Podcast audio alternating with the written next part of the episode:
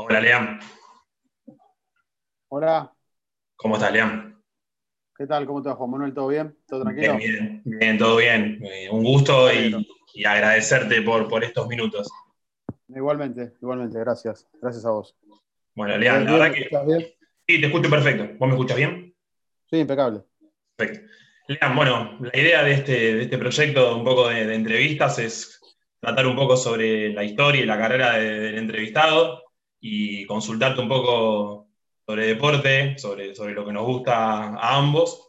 Y bueno, la primera pregunta era un poco cómo fueron tus inicios en el periodismo, eh, si desde chico tuviste esa pasión o cómo se fue gestando ese comienzo. Sí, totalmente, de chico. Viste que muchas veces pasa que los periodistas deportivos son como jugadores o deportistas frustrados. Hay, hay muchos casos de, de- pibes que juegan bien a la pelota que se probaron eh, que en alguna división inferior de, de- de algún club y como quizás no pudieron encontrar el camino para, para volcar ahí la pasión del fútbol, la encontraron en el periodismo deportivo. A mí no me pasó. Yo soy bastante limitado para jugar, si bien jugué cuando era chico en algún club de barrio, ahí en mi, en mi barrio de, de pibe que era Coqués Munro.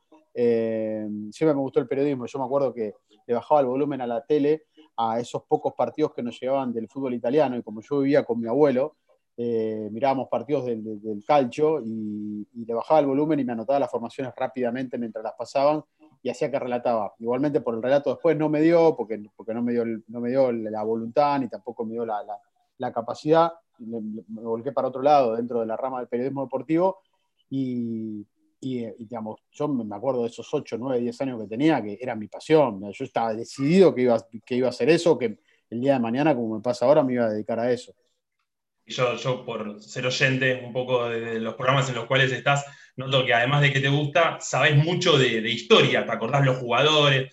Un par de veces Marcelo y Jorge te han mencionado en la radio de, qué, memoria y qué, capacidad para, para recordar tanto. Sí, tengo memoria porque sabes que la memoria a mí me viene de las imágenes, de las imágenes de aquel fútbol de primera o de, del gráfico o, de los, o del diario, no sé, del Clarín que se compraba en mi casa. Eh, el gráfico era como un ritual en esos 90, digamos, todos los martes. Yo tengo mucha memoria de eso.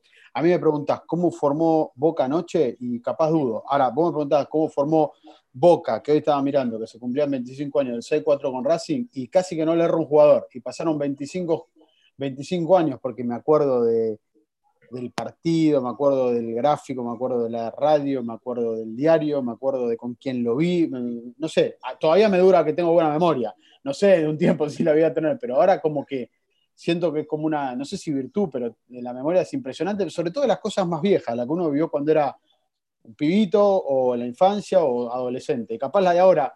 Ahora pasa que hay tantas cosas, las noticias se atropellan con una velocidad tan impresionante que a veces uno en ese disco rígido de la cabeza no, no, no, como que no, no le quedan tanto, como si me quedan las demás de, de hace muchos más años, ¿no? Claro, sí, debe tener un poco que ver con la, con la pasión y con cómo uno ve las cosas de chico, que, que todo lo, lo, lo, sobredimensiona y después cuando ya está en el terreno del periodismo es como que una noticia eh, tapa un poco a la otra y uno va, va atrás de lo que va pasando. Te quería preguntar, Lean, un poco sobre tus inicios ya como profesional. ¿Dónde fueron tus primeras armas dentro del periodismo? Mira, eh, dentro del periodismo deportivo, yo, eh, por la casualidad de la vida y del destino, eh, empecé a trabajar y a estudiar a la misma, a. Yo egresé de, de, la secundaria, el famoso quinto año, en el año 2000, o sea, hace 20 años, y, y me, en ese fin de año me inscribí en el Círculo de Periodista Deportivo, la tradicional escuela de periodismo de la Argentina, y vos sabés que yo tenía un profe que fue director adjunto del gráfico, un tipo fenomenal, lamentablemente ya murió, Natalio Borín, que era el, en su momento era el 2 del gráfico, y yo en esa época eh, era socio de River, y entonces dijo, bueno, aquellos que sean socios de algún club y puedan entrar a, a, a los clubes, vayan a hacerle una nota a un jugador, traigan la grabación, pero sobre todo escríbanla, y escríbanla en forma de entrevista, pero bien encabezada, con una linda crónica, poniendo en contexto de dónde estaban y qué sé yo. Y yo le hice una nota medio de casualidad a Tito Bonano, que por entonces estaba colgado en River, él tenía un conflicto, ¿viste? que después se termina yendo libre de River, lo habían borrado, tajaba Franco Costanzo, y a Bonano como que eh, ya no como que nadie le daba bolilla, y yo fui y lo encaré porque tenía una historia en River, había ganado un par de campeonatos, le expliqué que era estudiante de periodismo, me dijo, no, yo no hablo porque estoy en conflicto. Mira, yo la verdad no tenía muchas ganas de preguntarle por el conflicto porque no era una nota en tiempo real, era una nota temporal. Y me la dio, y hay un tipo, eh, bueno, Néstor San Martino, que es un histórico conductor de, programas partidarios de River, que me dijo, ¿vos trabajás en algún lado? Le dije, no.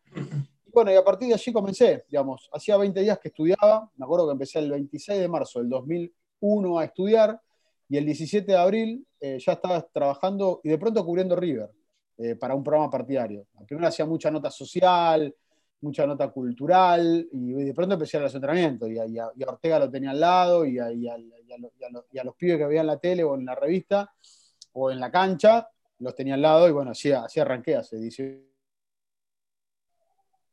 y ahí se le cortó un poquito. Y digo, ¿qué, qué se siente ese comienzo a, a hoy estar trabajando en el programa más escuchado de la radio? ¿Qué, qué significa eso? Porque creo que hoy ya lo, ves como ya parte de tu día a día, pero hay momentos donde ves para atrás ese Leandro que estaba estudiando y lo ves hoy, ¿cómo te pega eso?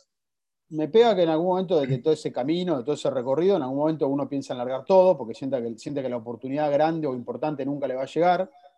A mí me costó, por ejemplo, entrar en Mitre seis años, de ir a todos los entrenamientos, ir a pretemporada, ir a giras, hacer ascenso eh, en otros medios, hacer otros deportes, muy, muy, muy de costado, porque siempre lo, central fue el fútbol. Eh, y vos decís, ¿cuándo me va a llegar la oportunidad de trabajar en un medio importante, que, me paguen en tiempo y forma, que tenga una obra social? Todas esas cosas que entre los 18 y mis 24 años yo no tenía porque agarraba de acá, de allá. Y ahora a la distancia lo veo, y si bien yo siento que como que siempre estoy empezando, no, no, no, no y si bien tengo 38, es decir, la mitad de mi vida ya, ya la tengo trabajada en los medios, yo siento que en, aquellos lugares donde costaba mucho más y donde yo me preguntaba cuándo me va a tocar la oportunidad de trabajar en un medio grande o importante, siento que en esos medios chicos fui más feliz que ahora. Mirá, mirá, pero eso por qué? ¿Por, por, exigencia, por responsabilidad? ¿Por qué? ¿Por qué? ¿Por qué? ¿Por qué lo ves así? Porque siento que lo disfrutaba más. Digo, sí, che, pero trabajas en Mitre, en el programa más escuchado Argentina, estás en DirecTV, y te tocó la oportunidad de estar en lugares grandes, que era lo que vos querías cuando eras un pibe y que esperabas esa chance. Y hoy a la distancia, después de casi 20 años, te digo que yo disfrutaba más del periodismo antes que ahora. Eh, ahora no me gusta demasiado, pero bueno, eh, tengo la pasión, tengo hormigas, tengo hormigas, tengo, tengo cosquilleo, me gusta, me calienta, me gusta, me gusta estar informado, no me gusta cobrarme nada, me siento mal cuando me equivoco. Y, pero como que cuando miro para atrás digo, che, en esa parte éramos como más inconscientes y era todo mucho más a pulmón. Vos tenías otro acceso a los protagonistas y no pasó tanto tiempo. Y como que me parece que, creo que hasta, no sé si soy bueno o malo, pero creo que en esa época como que siento que era mejor que ahora. Pero es como un tema mío, no, no, no, no, no. no. Evidentemente uno cree, yo creo que he evolucionado, eh, creo que me, tocó tuve la suerte, porque esto es mucho de azar y de suerte, de trabajar con tipos grandes en los medios, reconocidos, pero como que en esa época era todo más artesanal y creo que lo disfrutaba más, pero es lo que me pasa, capaz que, es una sensación muy, muy mía, muy personal. Sí, sí, sí. Hablabas recién de, una persona importante en los medios, ¿cómo es esa, esa química que siendo oyente se nota que, que, se están riendo, que cuando hay que hablar serio hablan serio, y cómo es ese, esa química de tantos años en el programa de la radio de la mañana? a mí lo que me pasa es que yo me encontré con un grupo de, la mañana que ya venía formado. Es decir, vos entrás a jugar al, Barcelona de Guardiola y, tenés que estar, eh, que estar en, la, onda, en la onda del contagio, porque era un equipo que ya venía armado de la 10, que yo trabajaba en Mitre, y, bueno, y, obviamente el lugar que, digo obviamente por, cuestiones, digamos, que conocemos de, de simpatía políticas, el, columnista de deportes en Radio 10 de Marcelo era Diego Brancatelli, obviamente Diego no iba a venir a trabajar el grupo Clarín, así que dijeron, bueno, che, está este pibe, y bueno, y ahí estuve, y me acuerdo que Marcelo me dijo, mira, los, vamos a probar los primeros tres meses a ver cómo congenias y cómo, cómo pegás con la onda del programa y esa, y esa dinámica de, bueno, de, brindar información, pero también no, no, quedarse atrás en los momentos, de, sobre todo de joda de que tiene el programa. Y, y, a la semana me dijo, listo, ya está, no, no, los tres meses olvídate, no te dije nada porque yo siento que de entrada pegué muy, buena relación con quien yo considero, después de tres años en la radio, el, compañero más, más capacitado, más preparado para hacer radio y sobre todo el más leal, que es Rolo Villar. Y yo em, pegué buena onda de entrada con Rolo y, creo que a partir de allí se dio como esa química tan especial. Y bueno, después de ocho años, la verdad que el programa funciona bien, es un relojito y esperemos que no se corte, porque lamentablemente todos los ciclos algún día llegan a su final y esperemos que para eso falte mucho, ¿no? Y yo justo cuando pensaba un poco en el programa te iba a preguntar por dos personas, mira, justo la nombraste vos, por Marcelo, que bueno, ya me hablaste un poco vos, y te iba a preguntar por Rolo porque es, se me viene a la mente porque es la persona que siento que es el más compañero, el que, también forma un poco el alma de, esa, de, ese, de ese programa y de la química, y creo que, bueno, lo nombraste vos, ni, te lo tuve que preguntar. No, a mí lo que pasa con él, además, que yo lo escuchaba de chico, porque cuando, cuando Radio 10, de chico, de adolescente, cuando Radio 10 se lanza, eh, en la época de Daniel Adá y demás, yo me acuerdo que todavía iba cuarto, quinto año, y como vivía, no vivía tan cerca del colegio, mi viejo a veces me llevaba, y mi viejo iba escuchando Radio 10, y rolo imitaba al Monseñor Laguna, que era muy gracioso, digamos, muy gracioso para la época. Hoy habría chistes que no se podrían hacer porque lo van, lo van a buscar a la puerta de la radio y se lo llevan preso. Pero en esa época se hacían. Y yo tengo el recuerdo de mi viejo cagándose de risa, disculpa por el perdón de la parada, cagándose de risa con los chistes de Rolo. Y yo digo, mira, mira lo que es la vida, ¿no? Porque no pasó tanto tiempo tampoco, 20, 22 años, y yo ahora estoy trabajando con él. Y la verdad que conocí un tipo fenomenal que tiene todos esos, todas esas locuras que se describen al aire, son tal cuales, un tipo que no tiene celular, en la casa no tiene gas, la heladera le anda como el culo. Eh, no, acá, porque él ahora, está en Balcarce, se fue para, la, para la cuarentena y, bueno, todavía no volvió y no sabemos cuándo va a volver, porque él además está allí con su mamá, que es una señora que está muy bien, pero que, bueno, tiene 94 años. Y, y, él está, bueno, está como cuidando a su madre también. Y, es un fenómeno, es, muy leal, es muy compañero, todo el tiempo. a mí lo que me pasa con los humoristas es que yo había trabajado, por ejemplo, en la radio con Martín Bilic y Ariel Tarico, que son dos fenómenos. Martín es un tipo súper preparado, Ariel es un artista, que a veces, y yo hasta lo he discutido con ellos, mira que son amigos, ¿eh? porque Ariel voy, a la casa, voy a los cumpleaños, vamos a comer con Rolo, Martín lo mismo, son tipos, no sé, no sé por qué con los humoristas yo pegué buena onda siempre de entrada. A veces yo quería hacer una columna seria y ellos me la cagaban con un chiste. Y con Rolo, que yo tenía ese temor, me pasó lo contrario. Rolo me dijo un día, eh, yo no te voy a perjudicar, yo lo que quiero es que vos me digas, para yo acompañar tu columna, es que me digas de qué vas a hablar, así yo te doy el pie. Si vos vas a hablar de Boca, yo te hago Riquelme, si vas a hablar de River, te hago, no sé, no me acuerdo a quién, y si te vas a hablar de la AFA, te hago Grondona, que en esa época estaba vivo, y así con un montón de personajes. Con lo cual ya de entrada se dio una onda de decir, che, Rolo, voy a hablar de, de estos miserables del AFA y aparecía Grondona, eh, ¿qué te pasa, pibe? O voy a hablar de Independiente, aparecía Moyano, y así. Y bueno, todo ese conjunto, yo con Rolo voy a comer, eh, es, es, es, un amigo y es un tipo súper leal. Eh, yo lo, la verdad que lo quiero mucho. Y, además de radio entiende todo, de la historia de la radio, tiene una memoria espectacular, está súper informado, mira los diarios de acá, de afuera, es, una locura. Sí, se nota, se nota que es un fenómeno y más con estos gestos de, compañero. yo te quería consultar un poco sobre esto de las redes sociales, de Twitter, de, bueno, todo lo que es información. ¿Qué sentís que, desde tu lugar de periodista, qué sentís que le ayudó? O sea, ¿qué sentís, ¿en qué sentís que ayudó al periodismo y en qué sentís que perjudicó eh, las redes sociales, lo que es Twitter sobre todo, que es más eh, la red social donde hay más información, sobre todo deportiva? Lo que está buenísimo de Twitter es lo urgente. Hoy, a ver, lo urgente para bien y para mal. Es decir, lo urgente es que vos te enterás en nada, en un segundo, eh, quién seleccionó en un equipo, a quién vendieron, eh, o que cambiaron un, partido. Viste, antes eso como que te lo tenías que enterar antes por, la radio que estaba en vivo, por las tiras deportivas. Ahora está todo ahí. Lo cual también es un peligro terrible, porque a veces en el apuro, en esa pavada de las primicias y quién lo puso primero, quién lo puso segundo y demás, se cometen algunas imprudencias de la cual uno a veces es parte y, se apura en, querer confirmar que algo quizás no sea tan así como se dice. Eh, a mí me permitió, por ejemplo, estar en contacto con un montón de, colegas de afuera, eh, enterarme de un montón de, información que en otra época no, te la enterabas un poquito más tarde, eh, lo cual a mí me parece buenísimo. Y, después está ese, ese, peligro, ¿no? Ese peligro de lo urgente a veces te lleva a llegar primero, pero no a llegar bien. Y acá hay que llegar bien, no llegar primero. Porque si vos llegas mal, por más que llegue primero, no está bueno. Claro.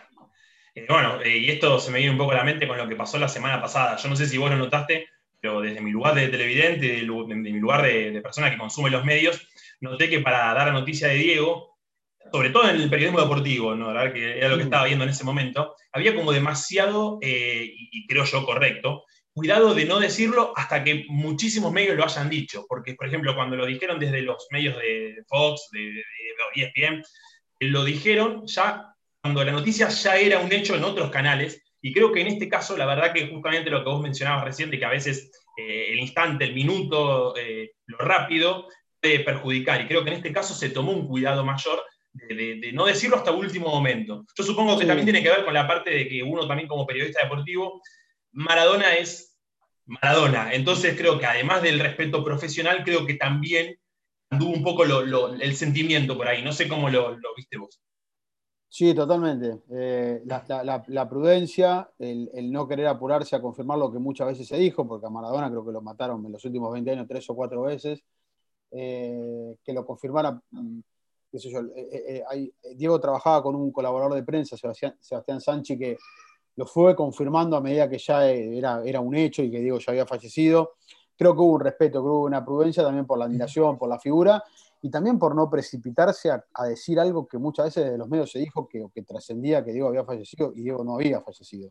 Eh, entonces me parece que sí, que se tomó, se tomó con, con, sumo respeto, más allá después de todas las muestras que vimos, que estamos viendo y que vamos a seguir viendo por mucho tiempo de, lo que nos genera Maradona, a los que admiramos definitivamente, que creo que lo que más importa, la, la obra futbolística. Así que sí, creo que estuvo bueno, como que no, no, la podíamos creer, a mí me costaba creerlo, digamos, que sea verdad tardé en, reaccionar. Y, no, y además lo que me pasa, viste, que a veces uno se entera de algo y lo quiere contar, y dice, ah, lo quiero contar porque voy a ser el primero. Eso es una pavada, porque no todo el mundo te sigue a vos, no todo el mundo te escucha a vos, no todo el mundo te lee a vos. Con lo cual, ¿quién lo dijo primero? El tipo común, el tipo que no está encima de él, de los medios, no sabe quién lo dijo primero, quién lo dijo segundo. Eh, y era como una noticia como que nadie quería dar, ¿viste? Como que uy, voy a poner primero que se murió Diego, como que la querías procesar y después poner lo que, lo que te surgiera en el momento, si es que había ganas de poner algo en el momento. Total, sí, creo que la frase que más escuché fue no quiero ser el primero contando esta noticia. no, a mí me costó, a mí me costó un montón. la, primera reacción que tuve cuando, cuando casé el teléfono y tiré un montón de mensajes hasta de mi suegra preguntándome, fue la de llorar. A mí me cuesta conmoverme desde el llanto por algo, la verdad que lo de Diego me dejó 10 minutos para atrás mal. Eh, porque yo me crié, si bien a Maradona no lo vi jugar en, vivo en los 80, me crié con, que Diego era el mejor. Y entonces cuando vos te creas, te criás con eso desde tu casa y lo idealizás un poco, ya como que lo asumís que es así. Eh, y, me salió poner, eh, no estaba preparado para escribir que se murió Maradona. Y, la verdad que no, no, no, es algo que iba a pasar, pero como que uno hasta que no pasa no, la quiere creer. Total, creo que la reacción al principio fue, nunca pensé que iba a pasar esto y después decís, en algún momento iba a pasar, ni siquiera por, su, situación de salud, por una cuestión de, la edad también de él. Está bien, tenía 60 años, pero quizá dentro de 10, 15, 20, en algún momento, lo escuché en un programa deportivo, también dijeron que creí que era inmortal. Esa sensación de que Diego, no se puede morir. Totalmente, y además creo que va, a ser, puedo, ser un poco cursi, digamos, no, se va a morir nunca, porque los que estamos aquí lo vamos a seguir valorando por, por su obra, por, por, lo que hizo adentro de una cancha, por, todo ese, ese mundo Maradona que lo rodeaba, que es inabarcable, que es, que es impresionante, y los que vendrán más atrás también lo van a, recordar, porque todos, todos, tenemos una imagen, un, un vínculo con, con, la figura de Diego, ya sea porque lo vimos, porque nos contaron, por una anécdota, todo, todo, el mundo tiene una anécdota con Maradona, ya sea presencial o, o por algo que le sucedió que le sucedió en la vida. Es una, hasta mi hijo, mi hijo tiene cinco años y a todo el mundo porque me vio llorar el otro día, le, le, les, cuenta que se murió Maradona. Mi hijo no tiene la más remota idea de quién es Maradona. Yo le conté que era un, señor que jugaba la pelota y que se fue al cielo y qué sé yo. Y el otro día le dijo a mi papá, che, se murió Maradona, como si mi papá no lo supiera. Y, si yo lo admiro a Diego es por, por, lo que me contaba mi viejo. Entonces un nene de cinco años de pronto dice, se murió Maradona porque ya está, entiende que hay alguien ahí que, es un ser distinto, ¿viste? Que, que no es un, un cualquiera.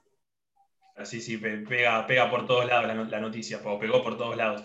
te quería consultar un poco sobre la actualidad y un poco sobre, sobre el fútbol y sobre lo que está pasando con la, con la Copa Libertadores. ¿Cómo ves a los equipos argentinos? Tanto, bueno, Racing con ese, esa victoria el otro día por penales contra Flamengo y cómo ves a River y a Boca. Los veo muy bien, los veo muy bien porque yo lo, marcaba en la radio.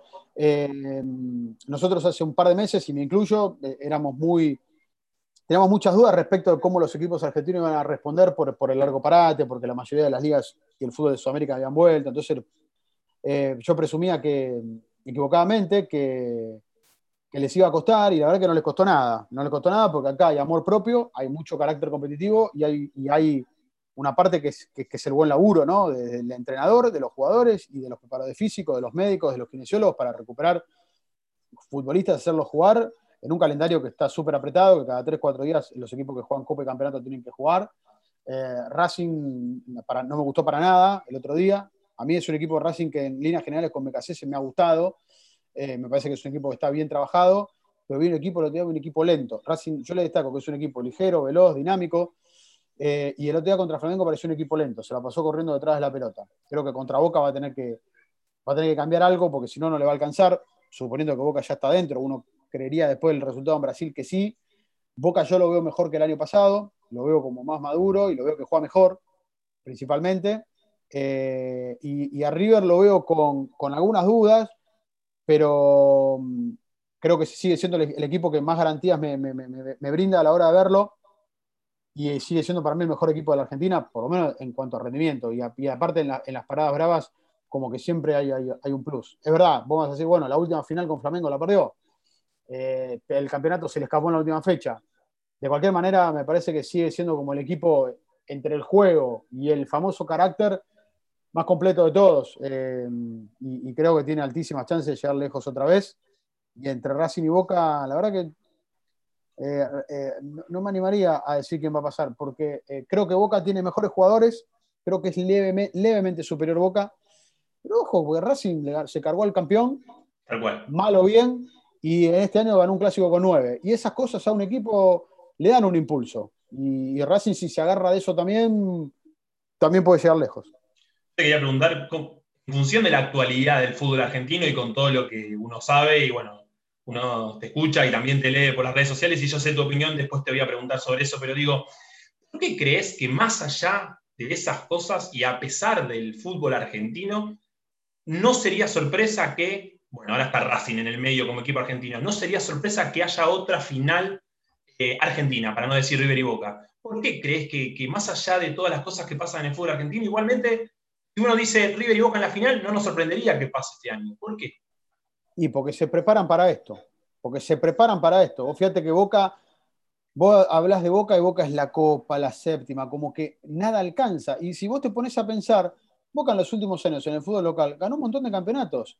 Campeonato que fue para mí quizás el propio Boca que le bajó el precio por todas las frustraciones que tuvo a nivel internacional. Porque Boca en algún momento se malacostumbró, Boca entre el 2000 y el 2017, 2007 ganó cuatro Libertadores, lo cual no es normal. Es espectacular, pero no es normal. Y entonces pareciera que si no gana la Copa no, no pasa nada y no importa nada. Y Boca ya estuvo 22 años sin ganar la Copa. Entre 1978 y el 2000, Boca ni siquiera a la final llegó. Llegó en el 79 y nunca más. Y Boca siguió siendo grande, Boca siguió llenando la cancha, Boca siguió existiendo. Y es como que ahora pareciera que no importa nada. Pero Boca, ¿para qué se prepara? Para ganar la Copa.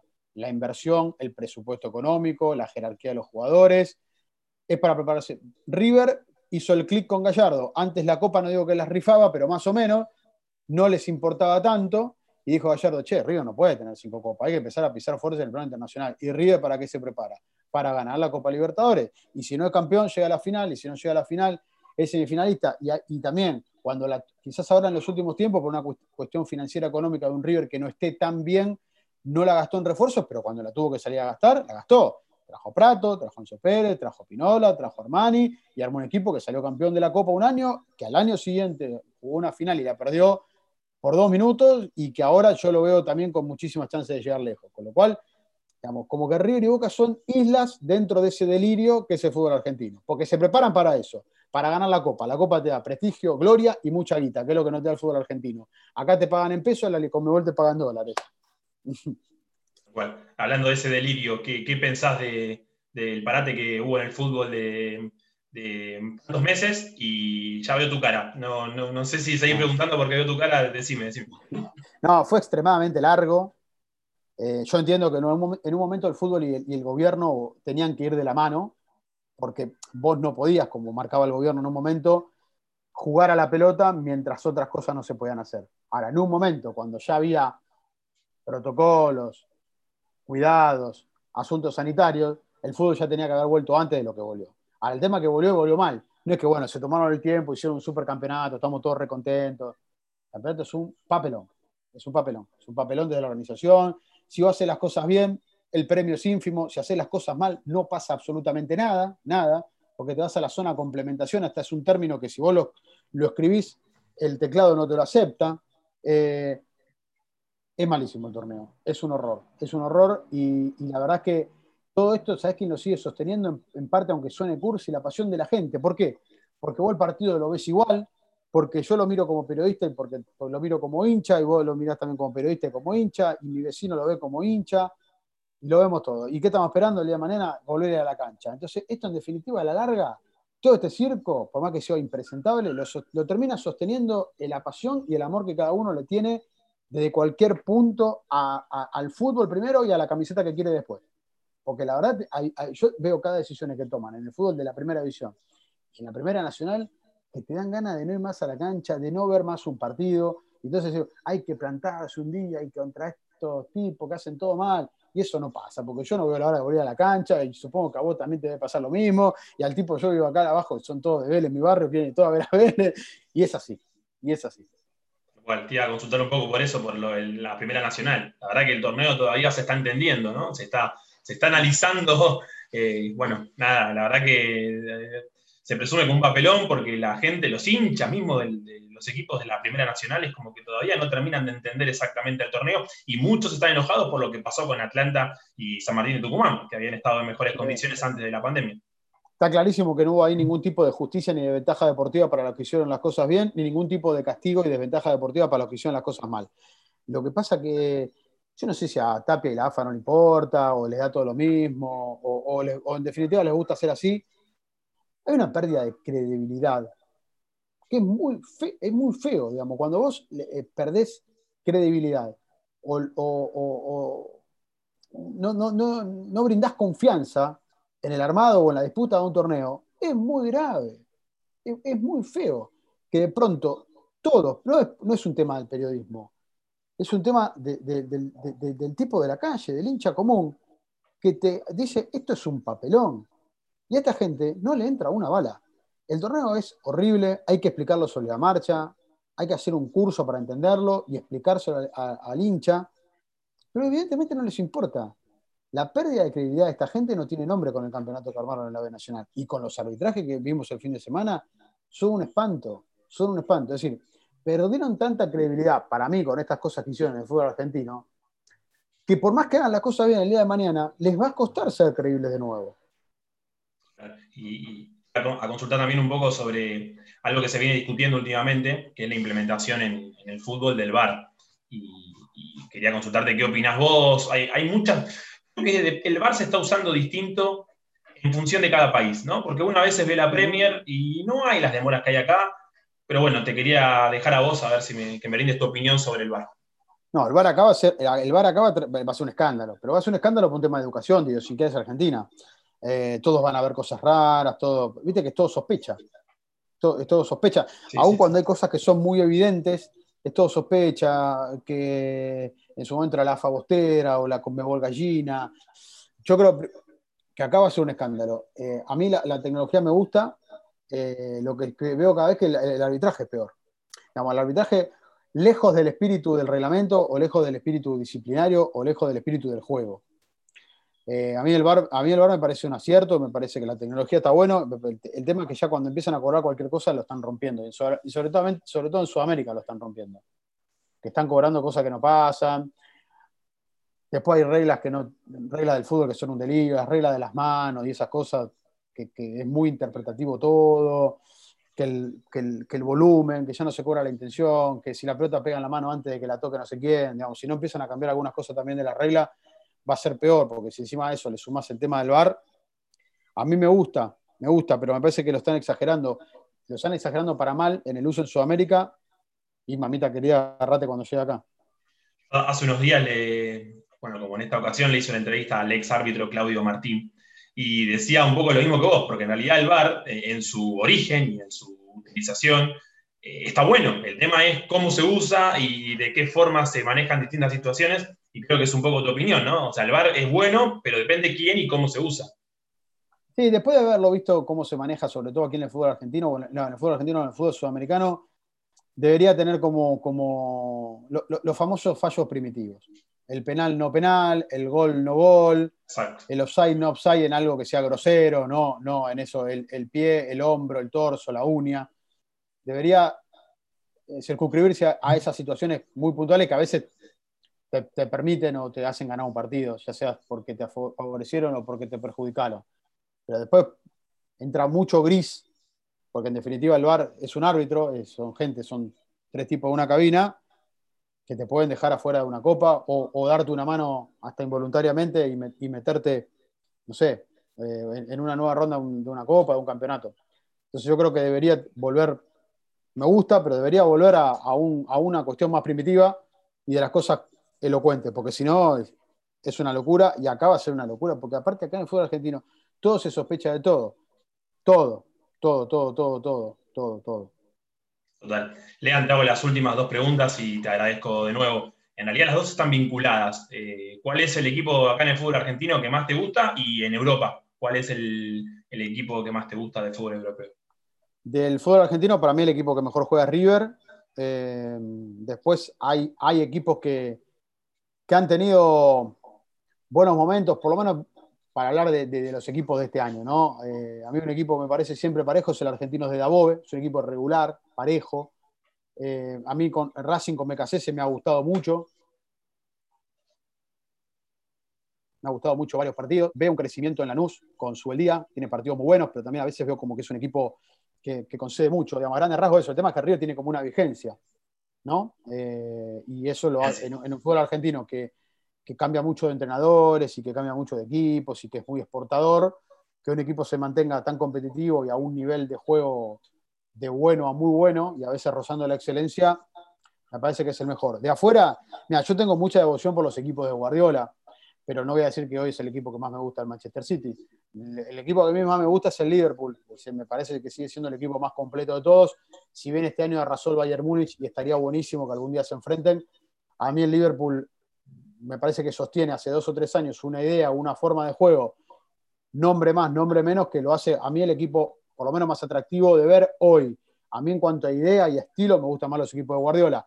Entiendo que el City con él, si bien es un equipo que sabe lo que juega y que está muy bien trabajado, creo que también está como en una época de meseta, o donde se cae definitivamente o empieza a, como a repuntar, a ganar los partidos grandes que le faltan, porque gana los partidos que tiene que ganar, pero no gana los que te hacen salir campeón, o por lo menos en la última temporada, ya sea tanto en Premier como en Champions.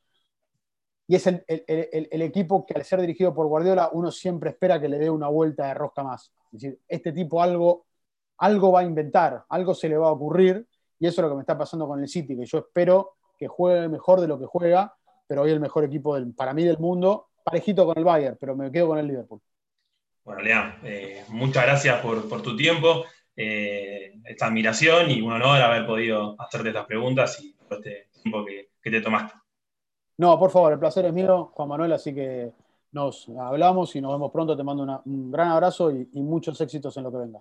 Bueno, Lea, muchísimas gracias, muchísimas gracias. Un saludo. Chao, chao.